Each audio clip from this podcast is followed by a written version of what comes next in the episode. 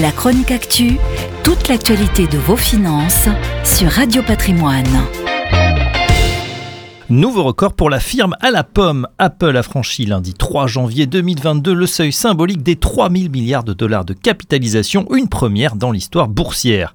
Certains prédisaient le déclin de la firme de Cupertino après le décès de son génial fondateur et patron Steve Jobs. Or, dix ans après sa disparition, la valeur a décuplé. Devenue début août 2018 la première entreprise à passer le cap des 1000 milliards de dollars, 38 ans après son introduction en bourse, Apple n'a eu besoin que de deux ans pour franchir 2000 milliards, puis 16 mois pour aller au-delà des 3000 milliards. Rien ne semble pouvoir arrêter la progression du cours d'Apple qui a progressé de 36% en 2021 et dont le cours a triplé depuis le début de la pandémie en mars 2020.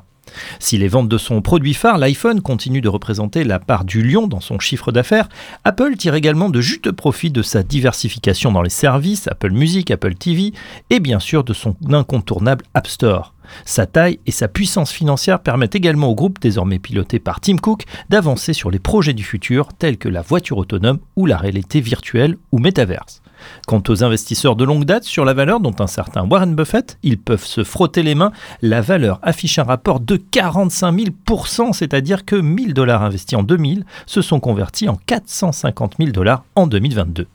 Parmi les GAFAM, Apple fait désormais la course en tête. Microsoft est la seule autre entreprise au monde dont la valeur en bourse avoisine les 2500 milliards de dollars, tandis qu'Alphabet, Amazon et Tesla restent sous la barre des 2000 milliards de capitalisation. Une chose est sûre, ce sont ces six valeurs parmi la Big Tech qui font aujourd'hui la performance des indices Dow Jones et Nasdaq. Attention à ce que ces colosses ne s'enrhument pas au plomb boursier au risque d'entraîner un sérieux coup de froid sur toute la côte américaine.